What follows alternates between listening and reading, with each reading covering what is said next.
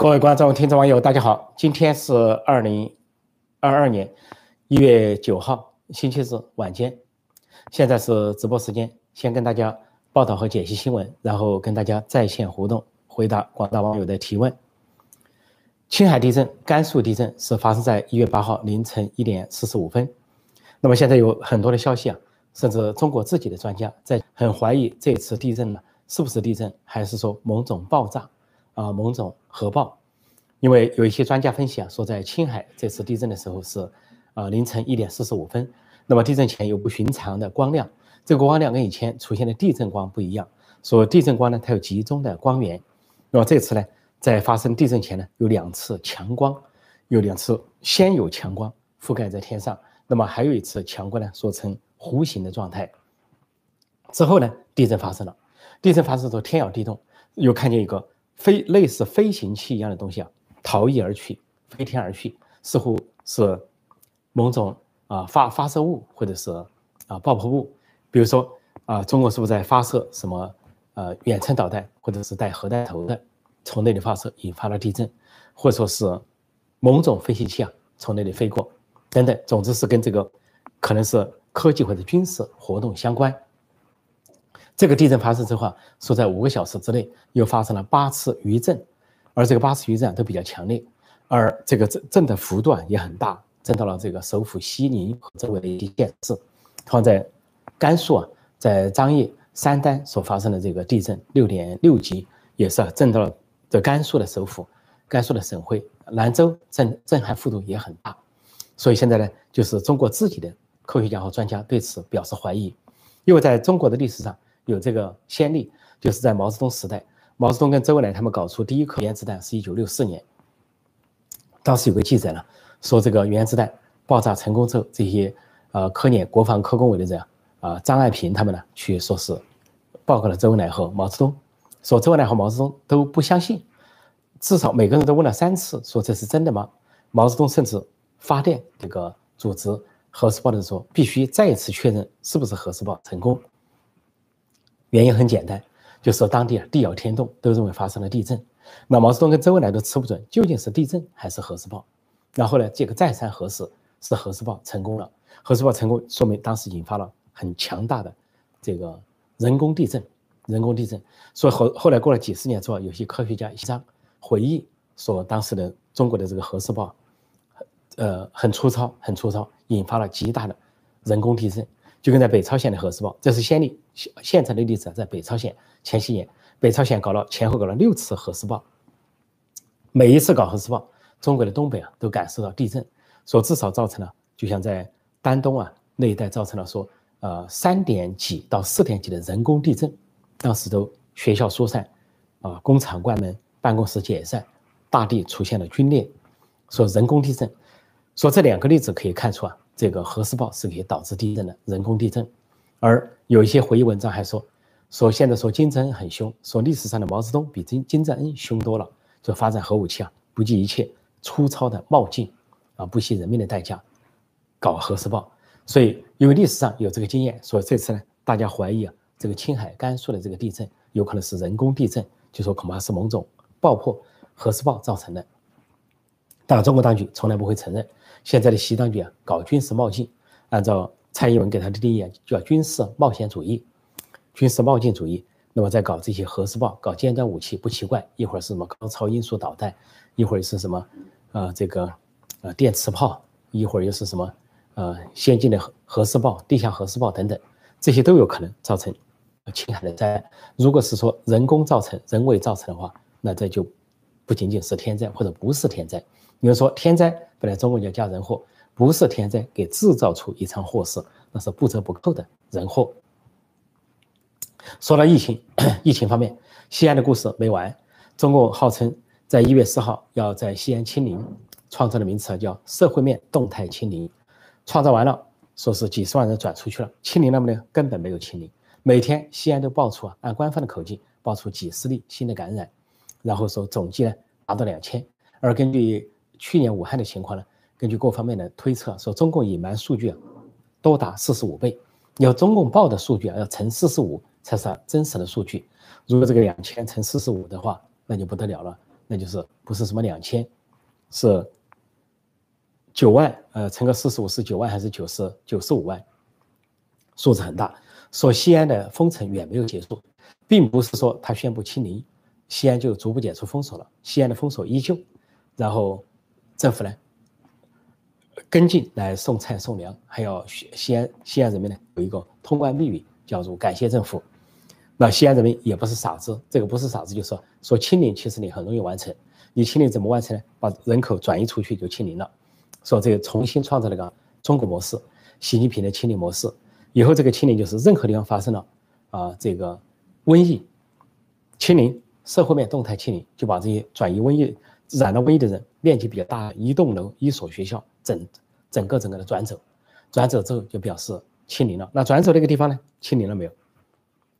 转到哪里去？那么现在中国在西安公布的数字啊，说是除了这些感染数例以外，说是有四万五千人仍然受到隔离这西安的情况，但西安的封城丝毫没解除。民众呢依然生活在非常憋闷的环境中，人不能外出，啊物不能进入，然后是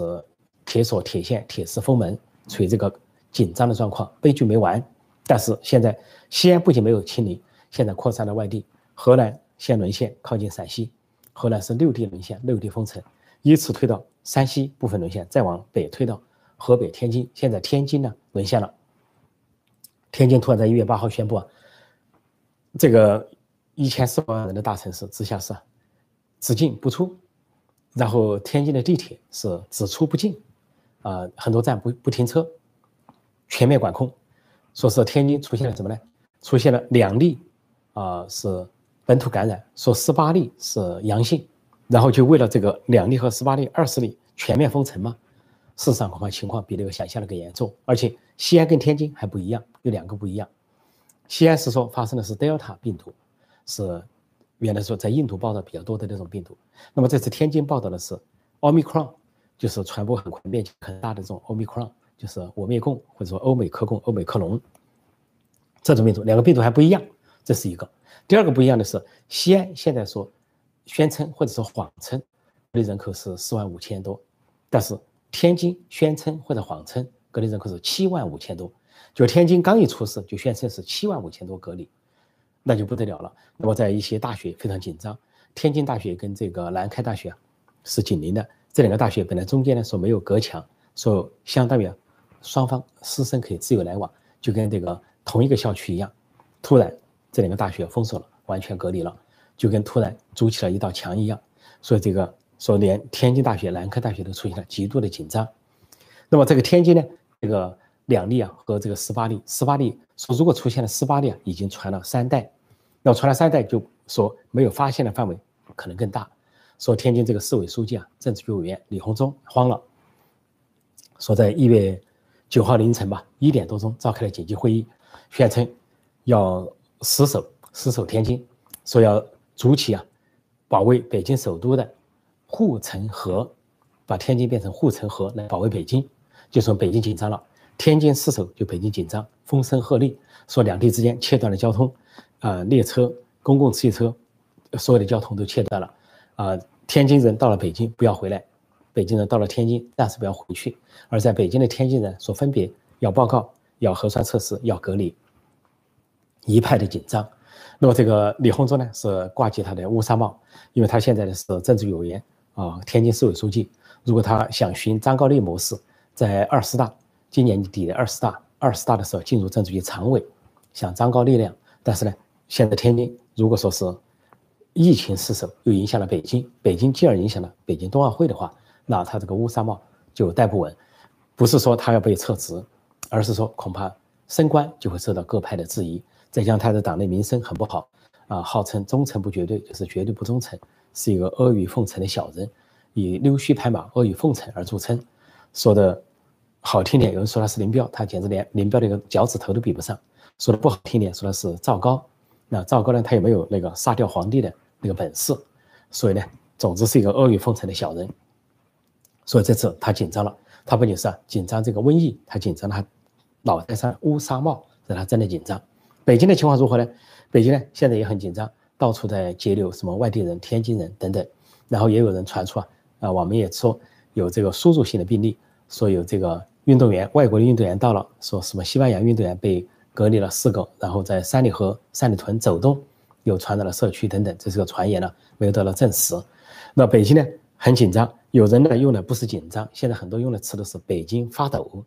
说天津紧张，北京发抖，因为天津是北京的门户，就好像当年的这个啊八国联军打进来一样，天津失守，门户洞开，那就是直攻首都。现在是病毒啊攻入天津，也是门户洞开，直逼首都。如果天津失守，北京很难守得住，因为两地可以说是密切的来往，怎么可能说天津出事，北京不出事呢？只说出事的程度大小。官方，呃，披露的啊轻重而已，但是现在离这个北京冬奥会一个月不到了，非常的紧张。那么这个瘟疫的发展下去啊，威胁的不仅仅是北京，威胁的是北京冬奥会。如果北京冬奥会在最后一周、最后一天才宣布取消的话，那就太狼狈了。至少东京奥运会它是位于啊筹谋了，提前一年就宣布了推迟。二零二零年应该夏天举行东京奥会，推迟到二零二一年，顺理成章。这样子的话，有充分的准备，进场退场都有充分的准备，充分的安排。北京冬奥会，中国硬要上，啊，全世界都在抵制，呃，外交抵制，还有部分的运动员抵制，还有其他方面的抵制压力，又是张高丽和彭帅的丑闻，现在又是疫情逼近，逼近了这个冬奥会，怎么办？是取消还是不取消？如果是弄不住的话，就可能取消。那北京、天津要循不循西安的模式？如果搞西安模式，是不是要把感染的？这个人群啊，大规模的转移，如果大规模的转移，在国际上又是一个震动的反人性、反人权的这么一个新闻或者是丑闻，所以应该说，现在习近平他们心底下都是啊，十五只吊桶打水，七上八下，拿不定主意，恐怕是一片的焦虑。另外一个啊，中国这次啊又丢了个脸，丢大了。有人说啊，丢脸丢到了月球上，丢脸丢到了国际上，怎么回事呢？中国有一个月球探测器，叫什么玉兔二号探测器。前几天，中国的媒体啊大肆报道说，这个玉兔探测器啊在月球上啊发现了一个神秘的小屋，然后就分析啊说这个神秘的小屋有可能是外星人降落之后留下的一个小屋，还有人说可能是以前的人探测月球留下了什么小屋或者探测器。不仅中国的官方媒体报道炒作，结果连一些外国媒体也都引用，包括美国的、欧洲的媒体都引用，是不是中国发现了？月球上神秘的小屋，而神秘的小屋是不是跟外星人有联系？那这可是爆炸性的，这是震动世界的。结果呢，呃，就过了一一天多，大概这个探测器接近了那个所谓神秘的小屋，结果也就是一块岩石而已。所以呢，中国网民就说这脸可丢大了，丢到了月球上，丢到了世界上。但中国这些党媒党报还这个呃死不认输，还这个假装呢用另一种方式来安慰，说啊这块石头啊长得太像一个兔子。真的像个兔子哦，原来是玉兔啊！说我们发现了玉兔。本来这个月亮，这个传说中国人就说里边有玉兔啊，有嫦娥等等，似乎呢用另外一个谎言来代替前面一个谎言，有另外一个丢人来代替前面一个丢人，提都不提了，这个丢人的事儿不提了，说是发现了玉兔等等，这就是中国的这个航天水平。那我把时间留给大家，我就暂时讲到这里，跟大家在线互动，看看大家有什么提问。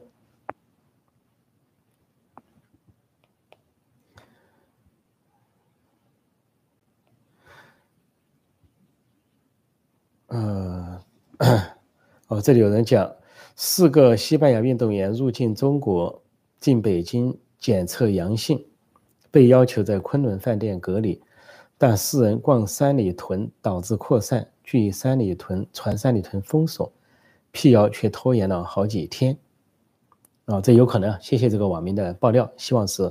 啊，这个消息啊能够靠得住，就说明内外本土内外都有情况。那就说北京都已经如果说隐瞒了好几天才报道的话，那天津恐怕隐瞒了好多天，因为天津说这个十八例啊，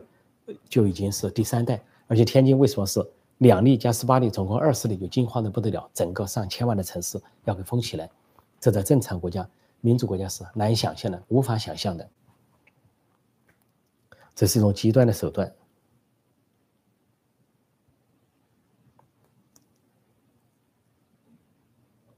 嗯，呃，这里大家怎么老是跟这个一位呃陈化义先生这个争论哈？这个两岸有些看法不同，这个争论也正常。但是陈化义先生是位台湾的朋友，欢迎呢，呃传到我的网站上来，欢迎大家。这里有人说破空有确凿证据证明是核爆炸吗？这个我希望呢能够听到我的讲解，或者回头再听我的讲解。我在讲可能和科学家的认为、科学家的判断。什么叫确切证明？就好像那我们可以反问一个问题：你有确切证明习近平能够啊不仅亲自指挥、亲自部署，还能够亲自上厕所吗？你如果说他没有亲自上厕所，你凭什么证明？如果你说他亲自上了厕所，你又怎么证明？所以这个。有些人提的问题啊是太尖刻了，如果能把习近平有没有亲自上厕所搞清楚呢，也许能够把相应的问题搞清楚。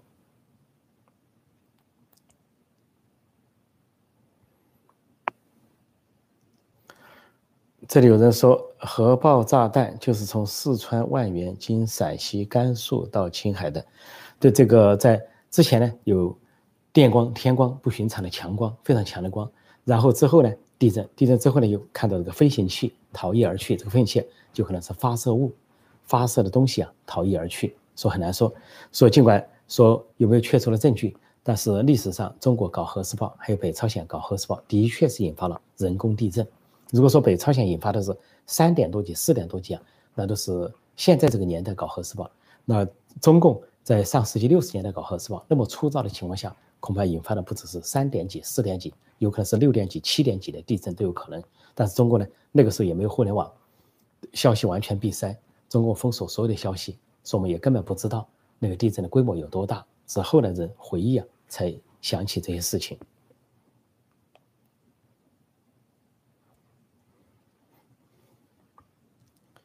这里有人说看推特，有人说好像是一百七十五倍，中国实际死亡人数一百七十五倍。武汉的情况呢，有可能推出这么一个数字，因为武汉呢，官方报道全国才死四千多人，那么说武汉才两三千，武汉，但是武汉的这个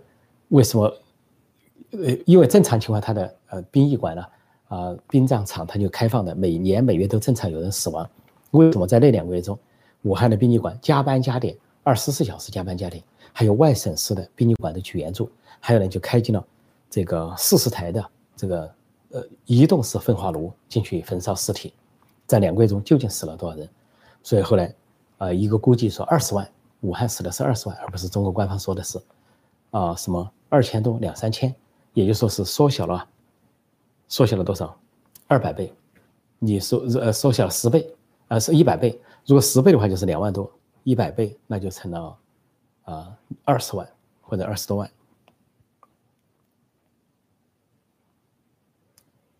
嗯，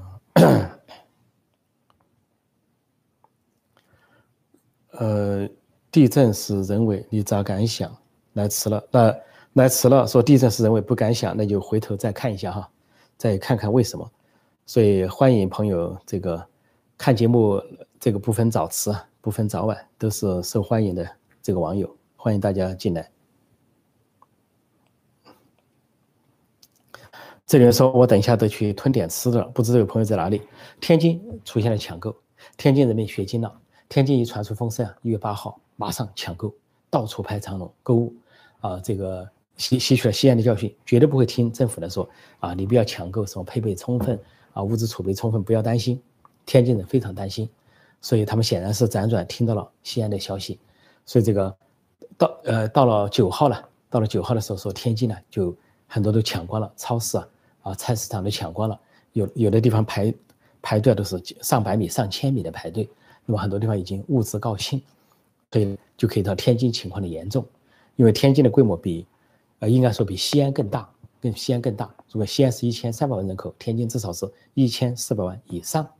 说这样的一个大人口，如果出现西安那样的悲剧，那更不得了。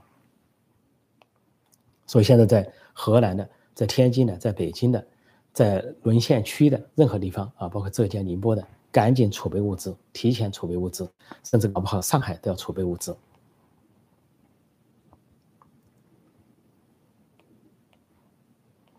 嗯，看看大家有些相关的问题。这里有人说四川达州。那里一座山被掏空了，里面放的都是军工设备单位。北京阅兵的大家伙都出自那里，用火车拉到北京天安门。在这个谢谢爆料这个朋友，那么多年几年前呢，在英文的一些媒体上报道啊，说在中国呢，这个表面上说是核武器啊只有两两三百件，但事实上核武器恐怕是十倍之多。这个胡锡进假装宣称要千枚核弹，有可能有千枚甚至两千枚，因为说在这个有些英文媒体报道、前线研究报道说中国的这个在四川啊这一带、秦岭这一带有地下的防空工事啊，说是很很长的防空工事，几千公里的防空工事，说里面都是装满了各种各样的核武器啊。呃，大规模杀伤性武器、危险的武器等等，而在秦岭下面呢，又有这些领导人藏身的掩体，就跟当年希特勒，希特勒都不紧张，他在柏林有他藏身的掩呃掩体，他在阿尔卑斯山有他藏身的掩体。曾经有个说法说，希特勒不愿意离开柏林，不愿意离开那个首都，呃，他自杀身亡。如果说他不自杀，不固守首都的话，他去那个阿尔卑斯山的掩体啊，说盟军还很难攻克，说恐怕要很费周折。呃，所以呢，这个中中国领导人也在秦岭下面搞有他们的掩体，那就包括很多的，呃，周围啊这些杀伤性的武器。也就是说，他们觉得共产党政权不保，或者某个人权力不保的时候，试图要跟中国人民同归于尽，或者试图跟地球和人类同归于尽，反正是无神论者，是这个呃魔鬼集团。所以说，只有你想不到，没有他做不到。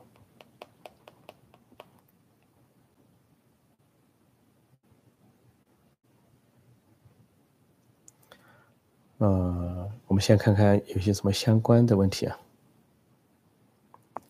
这里有人说，如果真的是外国运动员传播，一定有人被问责，这是他们想甩锅外国。差不多，对这个中这个是中共的心理状态。基本上来说，呃，本来这场大瘟疫啊，就是来自于中共的，从武汉开始的，中共制造、中共隐瞒、中共传播，或者按习近平说法，亲自指挥、亲自部署、亲自隐瞒、亲自传播。武汉实验室的泄密啊，不让各国专家看，也不让世界卫生组织看，死死的捂住，就是为了有鬼。那本来是这样来的，但是随后呢，如果说外国发生了疫情，就倒过来说啊，是外国有输入型病例了，又假装倒过来封国门，摆出的姿态呢，一方面好像是说要把这个内外封堵，趁机闭关锁国，但另一方面也趁机甩锅，向外国甩锅，说这也不排除啊，这次如果说举行冬奥会。又甩锅给外国运动员啊，外国的这些来的人员，说他们带来了病毒。所以出个这出于这个原因啊，各国运动员恐怕应该抵制，包括加拿大现在很犹豫，不能做最后的决定，说是疫情的扩大程度有可能随时啊取消。啊，美国的冰球队啊，这个强大的冰球队已经取消了，也是考虑到那种所谓十四加七的隔离啊，受不了。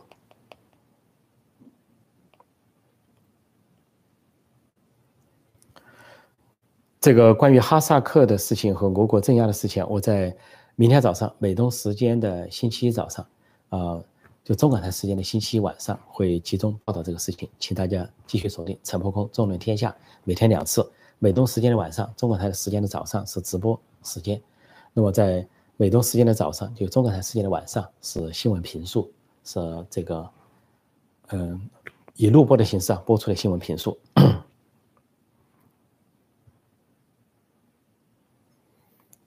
这就说天津人因为翻墙才知道西安正在挨饿，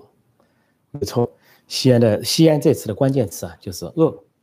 饥饿，挨饿，我饿了，快饿死了，这是它的关键词。说这是二十一世纪啊，这个人类的悲剧，可以说不是天灾是人祸，十足的人祸。所以现在啊，有天津人已经说了，说我们可可不像西安人那样，我们不可不能像西安人那样，说还没有被病毒死。就被饿死或者病死了，或者被这个急救阻挡在外面了。说说天津人呢在互相转告了，我想很多天津人都知道了西安的悲剧。说天津的人们呢在积极的囤积物资、囤积食粮，希望他们啊不要指望政府来救他们，一定要自救。只有自救啊，把这个生死权掌握在自己手上，才有可能保护自己，而且是最低限度的保护自己。这里有人说，呃，中国自产自销病毒，没错，自产自销内循环，现在又搞成了外循环，跟着外贸一起走。这里面说，天津目前只有津南区和南开区被封了。呃，昨晚我和人在天津大姐通过电话，还没有全封。是天津表面上没有全封，他说被隔离的人呢是七万五，表面上没有，但是整个天津市啊要求只进不出，这就是一种封城的表示。还有那些地铁系统啊只出不进，就不让人打地铁了，不让人那个，而且北京、天津两地的通知，居家办公、居家隔离，就你不要去办公室了，不要用交通工具，这就是一种封城，就看怎么理解封城。你要说封的像西安那样，或者说有的乡下呢把给门给焊起来，铁丝网给锁起来，啊，铁栏杆上还涂上这个黄油，不让你爬。到那个程度，那是不同程度而已。说从某种程度上来讲，天津已经封城了。只要某个地方喊只进不出，或者是只出不进这类的话，就在封城，就跟河南的禹州一样。河南禹州在一月二号开始就这么喊了，几天之后才报道出来，就在喊啊只进不出，而城市中心呢是不进不出，说的就是封城。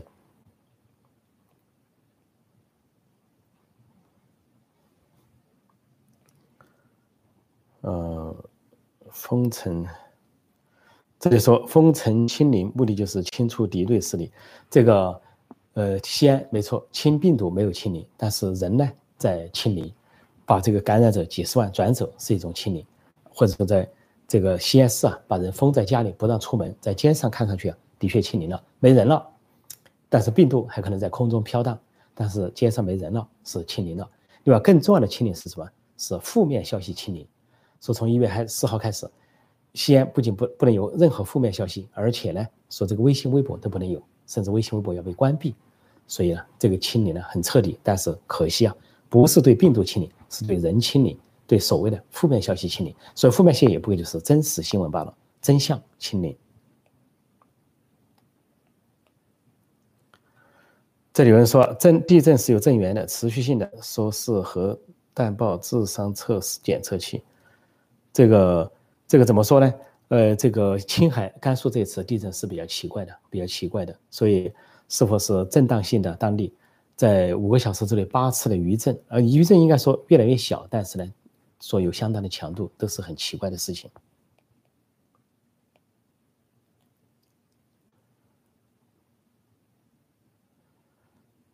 这里有人提到纽约的火灾，对，纽约有一个严重的火灾发生了，就是在应该是今天，啊，在纽约市发生一个几十年来未有的严重火灾，有十九人呢被烧死。那么这个新上任的市长啊，啊，Eric 还有这个全力出动啊，进行这个处理。那么到现在为止啊，我还没有知道具体的原因。那么这个火灾应该说是啊某种失火，某种失火，这是一个也是个悲剧，可怕的悲剧。不过，在美国这边，如果出现这样的火灾的话呢，它的处理方式啊，所有的新闻都是 breaking news，就是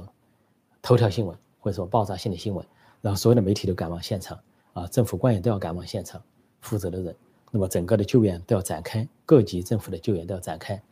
呃，市政府的、州政府的、联邦政府的，还有大量的志愿人员都会出现去救死扶伤，这就是美国的情况，公开透明的情况。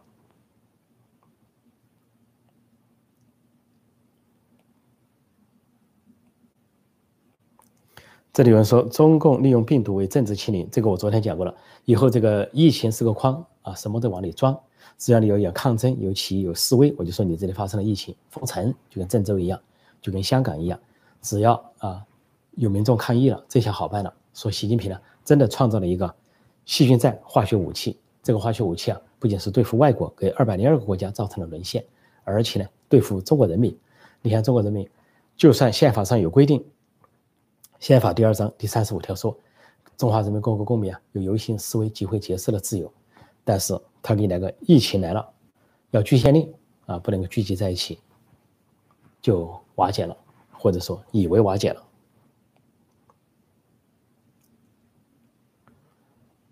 嗯，天津离北京不远，这里面说北京冬奥会会不会凉了？很危险了，冬奥会现在不到一个月啊。现在是疫情是不断的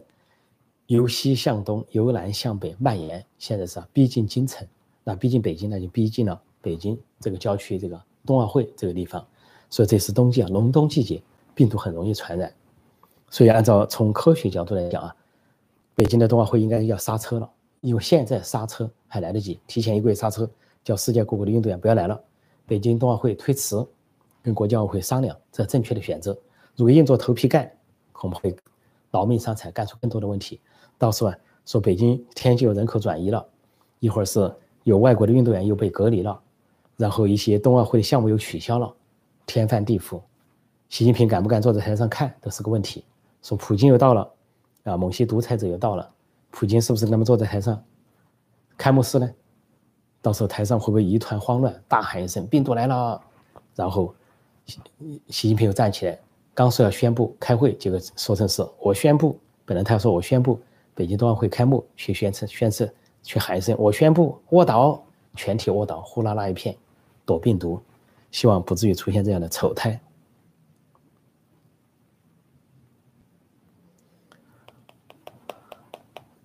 大家的问题问的差不多。这里说，呃，破空老师，中国人饿死都不会造反，没错，中国人就是中国人，现在就是抱怨了，呃，抱怨也就是抱怨一下地方政府，甚至连中央政府都不敢去抱怨，啊，这个西安人都快饿死了，都饿得奄奄一息了。有人是一日三餐，有人三日一餐，有人多日没进滴水滴面，也没去造反，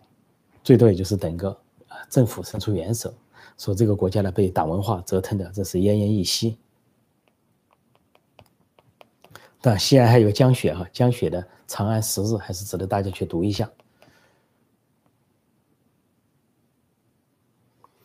这里说破空老师，现在很多信息表示新冠会在今年平息，你如何看？是有可能啊，现在有不同的说法，因为这个奥密克戎，奥密克戎就是我灭共或者欧美克隆、欧美克共这个病毒啊啊，在南非变种出现之后。南非的高峰啊已经下去了，那南非的医生和科学家说表示非常乐观，有信心，说南非呢不会再锁国，不会再封城，说病毒呢就大量的下降了，下降了之后呢，这个南非的生活恢复正常。既然南非曾经这么严重啊，上个月都下降了，那么现在在欧美国家都很严重，很多国家都很严重。那么这个奥密克戎的特点呢，就是说它传播快，传播面积很大，甚至有的地方是百分之五十、百分之五十的感染，一百个人里面五十个人都感染了，一个人。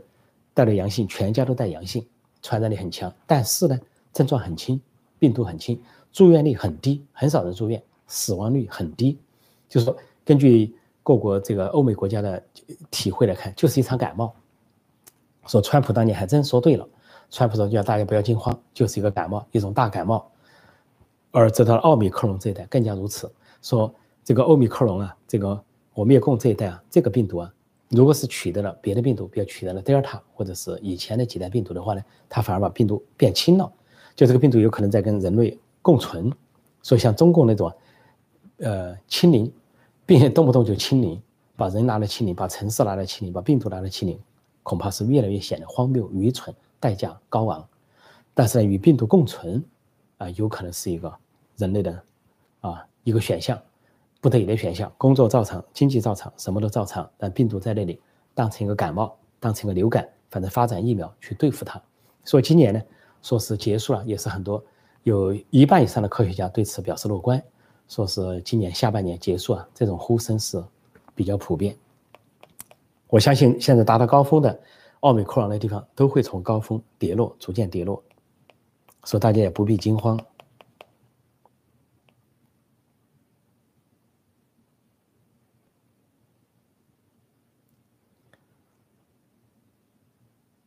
这里有人说破空老师，中国人的奴性为什么这么强？我一句话回答不了大大家，但就请大家看我的关于中国的一百个常识，我专门有写这件事情。另外，我还有两本书也写了中国人的国民性，这个台湾版的叫《全世界都不了解中国人》，啊，这个香港版的叫《不受欢迎的中国人》，这后面有我的自传的一个附录。那么这些书呢，就讲了中国人的奴性的由来，尤其是啊三次被打断脊梁的由来，被蒙古人打断脊梁。被满清人打断脊梁，后来被共产党打断脊梁，说民族的优秀的精英阶层、优秀分子都丧失殆尽，在那个年代，所留下了很多都是爬虫式的人物，都是一些胆战心惊啊，呃，见风使舵啊，偷鸡钻营的人活了下来，所以说留下的这些民族性很不乐观。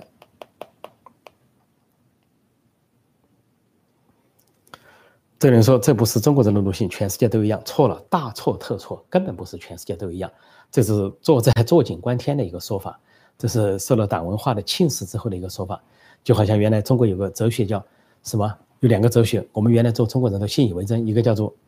说人不为己，天诛地灭，就以为人就是应该自私的。就很多人到了加拿大，到了美国，到了外面一看，这不对啊！说中国说了半天，说了个雷锋，故事还是假的，说很感人啊，助人为乐啊，热心助人。结果在加拿大的人告诉我，人家说，哎呀，怎么加拿大人人都是雷锋？到了美国的时候，哎呀，太多雷锋了。到了欧洲的时候，大家都是雷锋，好拾金不昧，捡了东西会还，这个帮助人，见了人有危难去帮助啊，人都是这个不做损人利己的事，里面省己要利人。最后就发现，中国才是道德最沦丧的地方。中国还有一句话，说什么“个人至少门前雪，哪管他人瓦上霜”。啊，中国人也信以为真，以为各国都如此。其实一看根本不是如此。西方有博爱文化，民主国家是非常关心他人的，不存在说至少门前雪，不管别人瓦上霜。大家都是同一个地球上蓝色的星球，人类是一家人，互相帮助。啊，哪里人受欺负，要帮助哪里人，就跟邻居比邻而居。隔壁出现了家庭暴力，那么隔壁有去有权利去制止啊，父母打孩子，啊，丈夫打老婆，隔壁可以去制止，这是个人的问题，不是一个家庭内政。同样道理，一个国家看到另外一个国家统治者胡作非为，欺压自己的老百姓，迫害自己老百姓，啊，呃，虐待他们，那隔壁有必要说话，发出正义的声音，谴责那个国家那个政府的人权迫害，为那个国家的人民发声。现在的美国、欧洲民主国家。声援中国人民就是这么做的，说中共恼羞成怒，说干涉内政，新疆、香港啊、西藏，中国的内部各种事情，民众受欺压，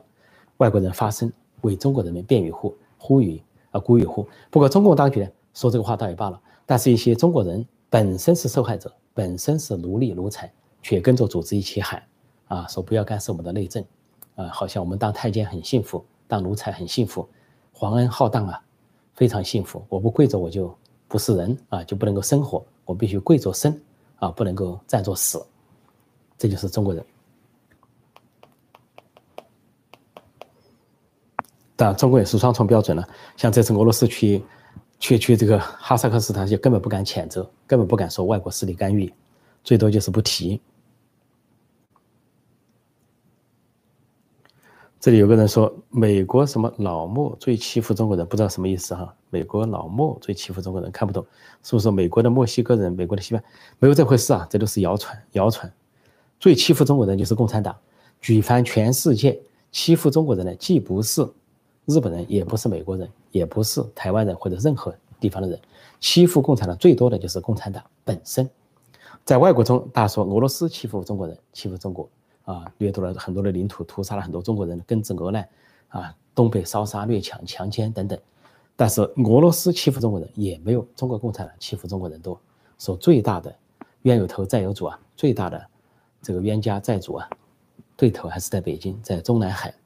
这是中国人民的死敌。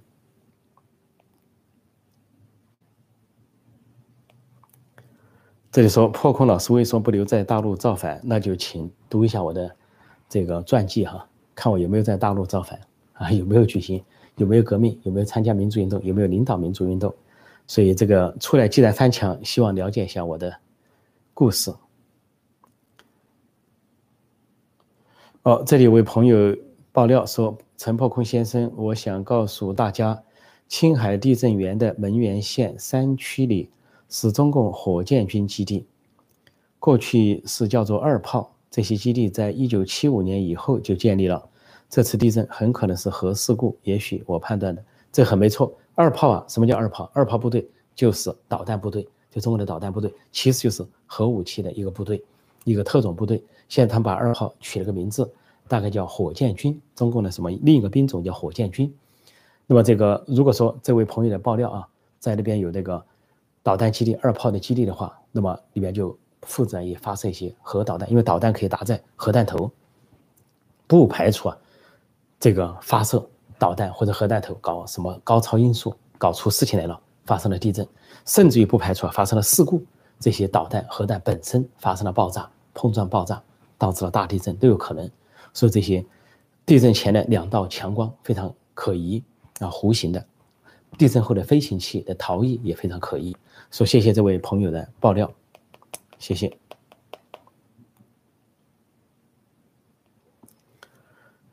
这里说，现在又有人喊革命无罪，造反有理这个恐怕喊的是这个爱国无罪，亲共有理吧，恐怕是这么喊的。新一代红卫兵，嗯，又发生大爆炸了，不知道什么意思，是不是中国又有地方发生大爆炸了？我们在做节目的时候吗？有可能。呃，这里说吉林通化也有火箭军基地，辐射朝鲜和日本。但中国有火箭军、有导弹部队之后，它就不止一个基地，它可能有好多个基地。因为中国这么大，它肯定在把基地啊散布在各处，沿着中俄边境啊都有它的基地，双方用重炮、导弹互相瞄准。我看这恐怕这个时间是不是差不多？我再看看大家还有什么，再来一两个问题哈。这里有人说建立西安帝国不做中国人，这倒是个有趣的提法。因为这次西安出事，我就说西安出事，中国的党媒党报不报道。习近平新年致辞不提西安这个地名不存在，啊，中国呢照样的是张灯结彩、歌舞升平，在人民大会堂，仿佛西安的苦难不存在。我说西安要好的时候，西安是自古号称是中国的一部分，自古以来就是中国的一部分。但西安发生了人祸、封城了、叫苦叫难、大灾难的时候，似乎西安不是中国的一部分。似乎自古以来就不是中国的一部分。同样道理，武汉也是这样。武汉封城了，武汉灾难了，中共在那里庆祝春节，新春团拜会啊，丝竹管弦，啊，洋洋自得，只字不提武汉，仿佛武汉不存在。说武汉呢不是中国的一部分，自古以来就不是中国的一部分。既然什么娘不亲爹不爱，还不如就独立算了。所以呢，要说独立啊，不仅是各省应该独立，各个城市啊都有权利独立，根据联合国宪章。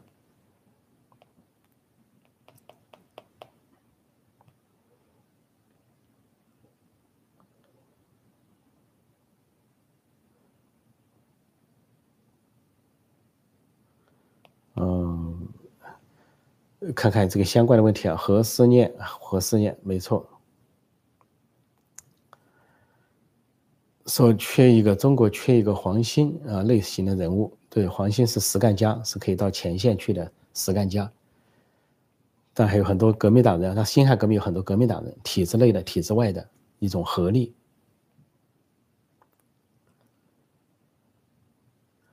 这里有人说，中国人欺负最多的不就是中国人吗？没错，一个是啊，共产党欺负中国人，一个是中国人欺负中国人。大家要把这个中国人受欺负的历史放在一起看的话，要按照事实，说以事实为准绳啊，以这个数据来说话。那么中国自己统计啊，不要去怪外来势力，不要去怪外国，就中国人折腾中国人最多，中国人欺负中国人最多。后来特别是统治集团，